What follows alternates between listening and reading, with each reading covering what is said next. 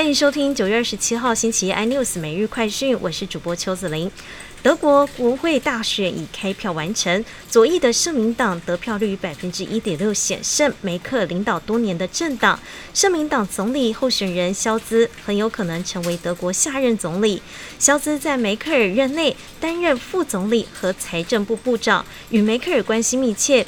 尽管与梅克尔分属不同政党，但肖兹声称他才是梅克尔真正的接班人。中国耗能双控政策出手，不少台商收到四天全线停机的限电令。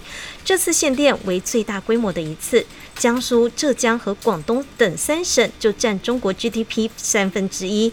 停电对于 PCB 厂商影响较大。台系 PCB 厂商中国厂区主要设在江苏省，停电将影响九月份营收。而这波限电潜在可能受惠的厂商，包括不断电系统续准、电源大厂台达电等。Netflix 南韩原创影集《由于游戏》不止风靡全球，更引发市场的浓厚兴趣。投资人群情买进这部惊悚影集有关的两家公司，带动这两者的股价狂飙。到二十七号为止的三个交易日，南韩影视工作室 Bucket 股票。暴涨约百分之九十。这家公司握有鱿鱼游戏男主角李正宰所属经纪公司的股权。另外，就是南韩电影发行商 Showbox 股价也是晋扬超过百分之五十。本土疫情趋缓，陈时中表示，十月五号起有条件开放部分休闲娱乐场所，包含电子游戏场所、资讯休闲场所、MTV 以及视听歌唱场所 KTV 等。